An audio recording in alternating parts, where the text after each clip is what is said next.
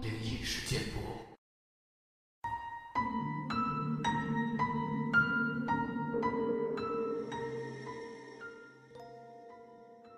嗨，你好，欢迎来到今天的奇闻事件部，我是主播莫大人。Hello，大家晚上好，我是陈默。哎，陈默，今天我们分享这个故事呢，其实还是蛮有意思的。就是一个人呢，他父亲的尸体找不到了，就是他在寻找他父亲尸体的这个过程中呢，发现了一个惊天的秘密。对，其实我们今天这个故事呢，跟我们上一期更新的有那么一点点像，也是关于这个父亲的一个故事啊。然后嗯，到后面也有一些非常离奇的一些事情发生。嗯，对，说了这么多，咱们来听一听这个故事到底讲了什么。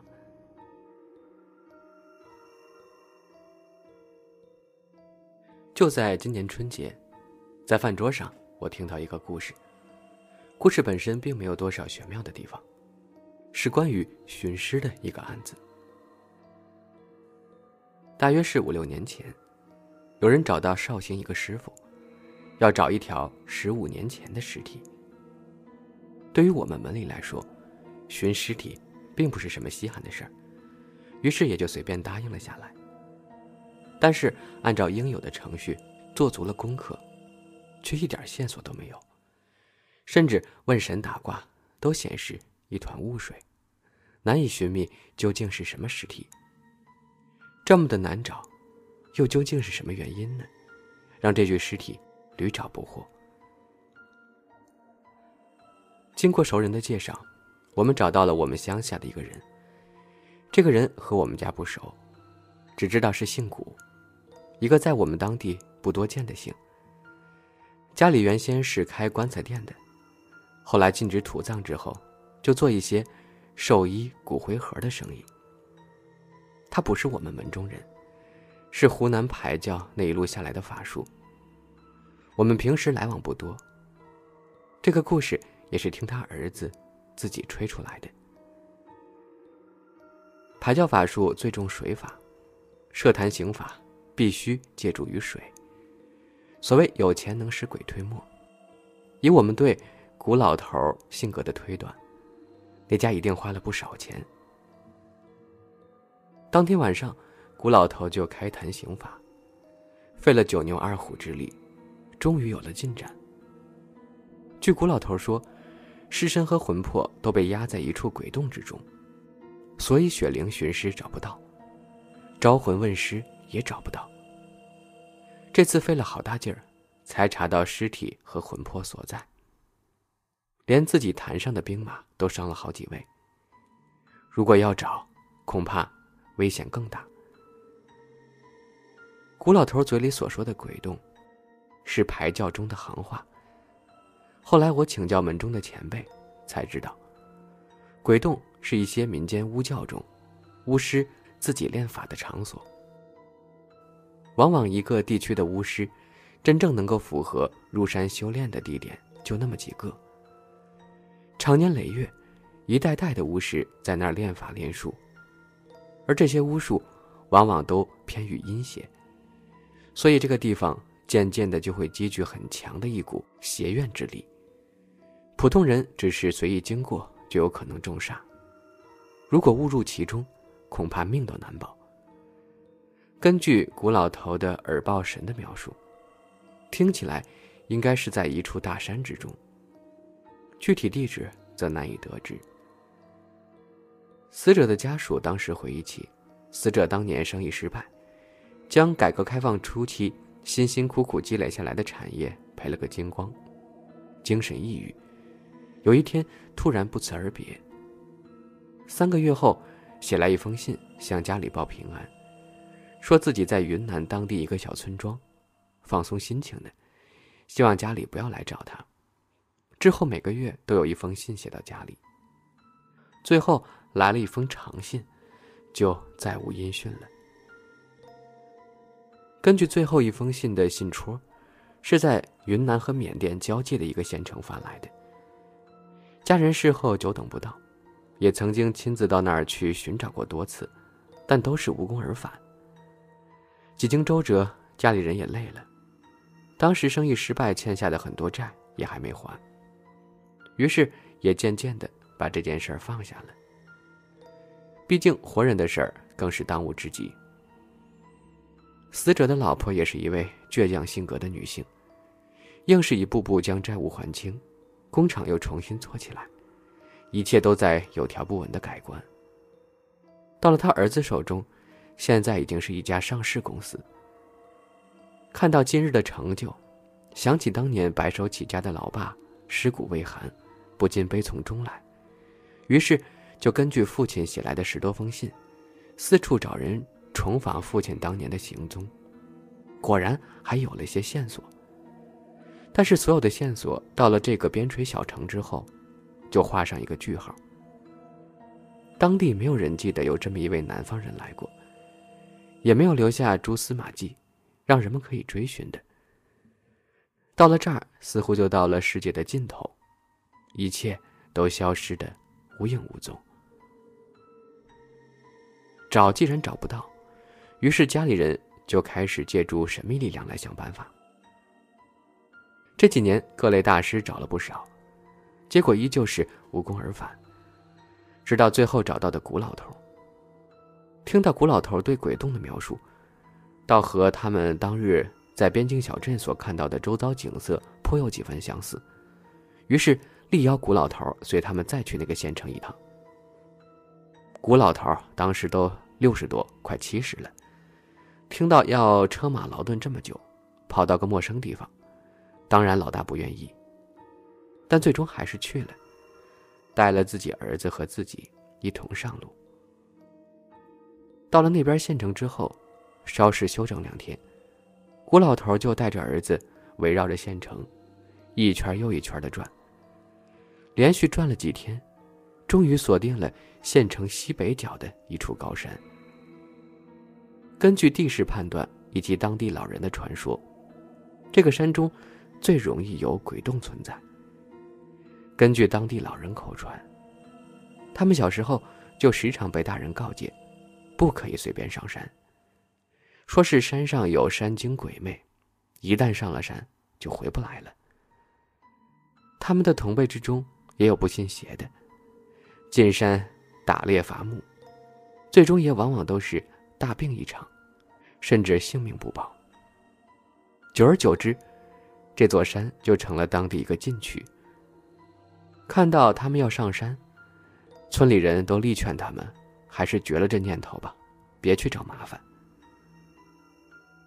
古老头又利用自己的占法，几经研究，最终确定鬼洞应该就在山中，于是只带了死者的儿子和自家儿子，三个人打点行装，准备了一系列露营工具，进山了。刚进山时。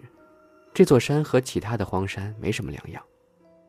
可是随着朝山里走，慢慢的四周起了变化。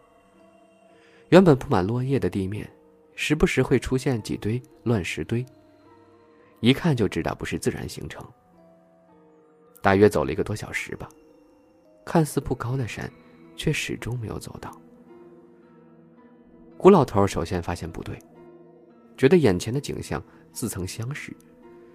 随手用地上的碎石在身边的树干上刻下个记号。没多久，古老头发现，那棵刻有记号的树又出现在了眼前。看到这儿，古老头随即挥手让其他两人停下，开始仔细观察起周遭环境来。眼前除了茫茫的树林和一堆堆的乱石，好像并无两样。古老头从随身带的包中掏出一卷红绳，将乱石堆一个接一个的连接起来。等到全部连接完毕，愕然发现，原来看似杂乱无章的乱石堆，竟类似某种阵图。古老头是排教中人，一眼就认出，这阵法极其类似他们教中的一种阵法，但又略有不同。既然形似，那破法也应当相似。于是，古老头将红绳的两端并在一处，压在脚下，从包里拿出个扁担，在地上划了不知什么东西，嘴中念念有词，猛地对着正中的那堆石头大喝一声。原先连着石头的那些红绳应声而断。胡老头让他们一个牵着一个，继续往山上走。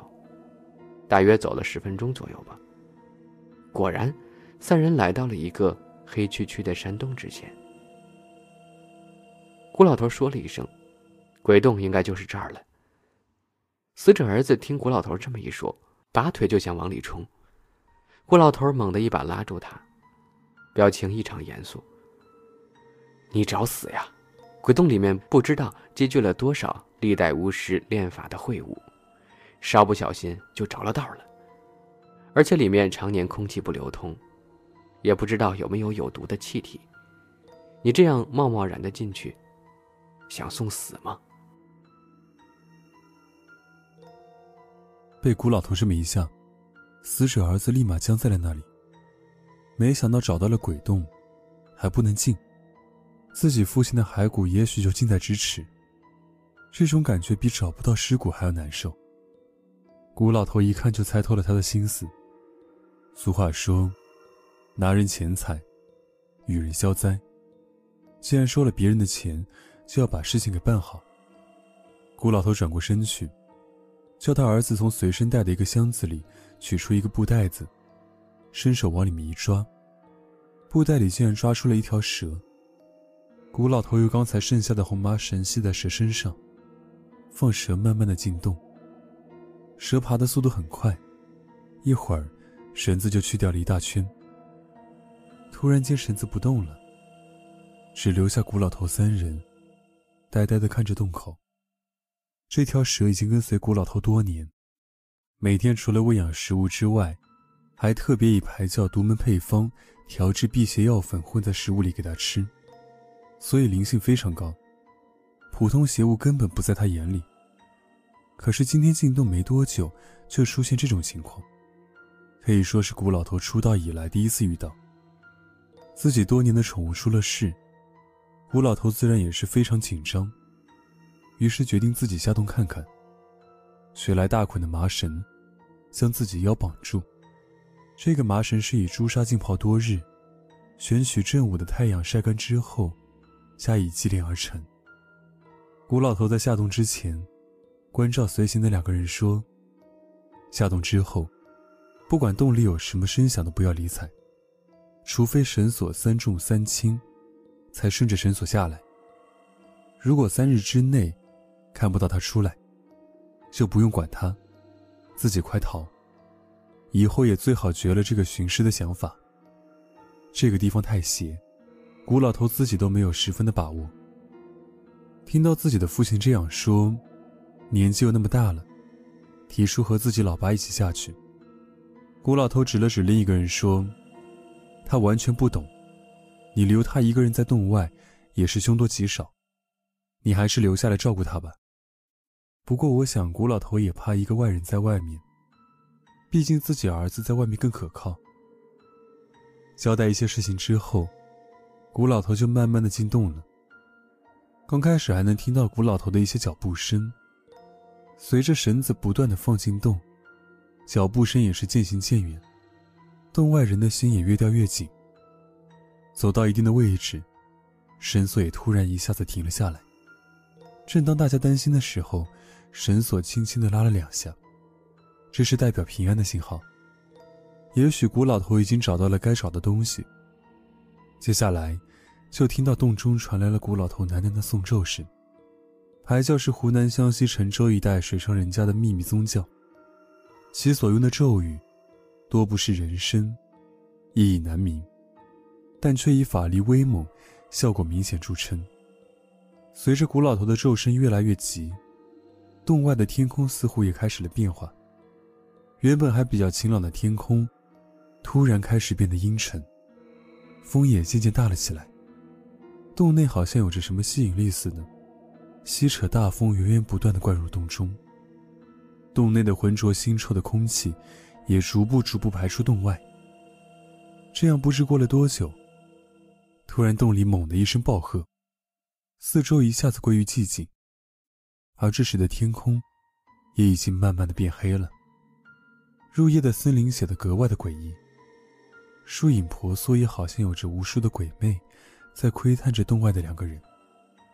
说实话，死者儿子看到这个情景，是蛮想一走了之的。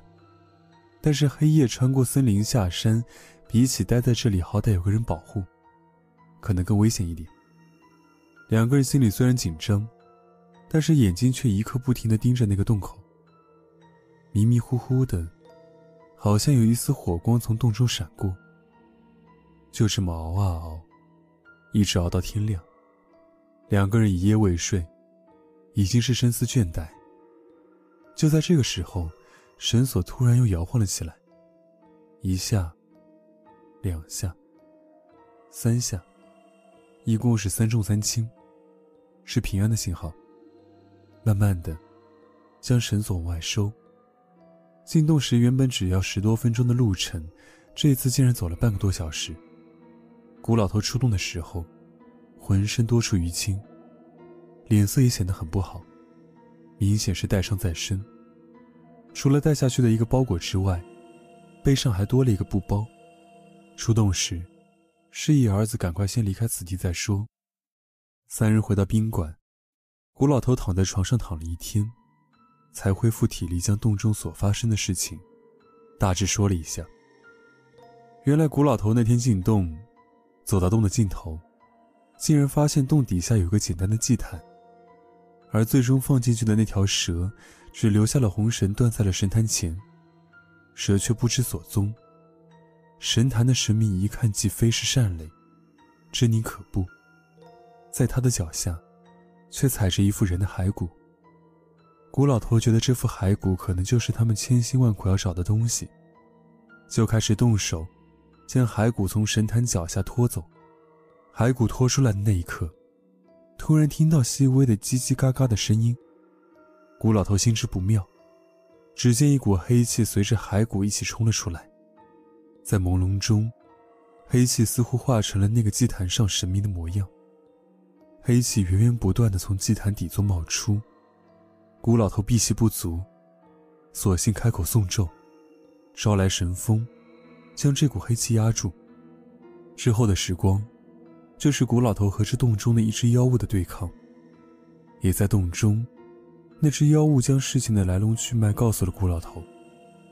原来当日，死者来到此地县城，巧遇一位山中的巫师。此时的死者已是一无所有，万念俱灰，抱着试试看的心理，问那位巫师可有改运之法。巫师告诉有一法。可以逆天改运，但是需要一样东西，那就是死者的命。用死者的魂魄，经过巫师的炼制，成为震动的精灵，然后将死者这一生余下的福报运气，全部转交到家人的身上。法术成功之日，就是他家东山再起之时，也是他的魂魄永不超生之时。洞中的那个妖物，原来就是他的父亲。只不过巫师当年告诉他，父亲震动十年，他就会找另外的东西来换他父亲的自由。可是这一震，就再也没见过那巫师到来，他也再无出动的自由。老头带上来的东西，除了那一副骸骨之外，还有一块石头，上面刻着两个人的名字，一个就是他的老婆，一个就是他的孩子。有这个为证。骸骨的身份应该确凿无疑了。后来经过医院 DNA 的验证，果然就是失主的父亲。古老头事后还专门交代失主的儿子，除了选取风水吉地安葬之外，还要花钱去山上洞里替他父亲重塑金身，建庙祭祀，方能长保家运不衰。很久以前，一位好友曾经这样问过我。多少钱可以让一个人出卖自己？人活在世上，不贪心是假的。财色酒气，无不是让人产生贪念之物。问题是，你的度在哪里？你愿意为谁付出一切？本文来源：龙虎山寺汉天师傅。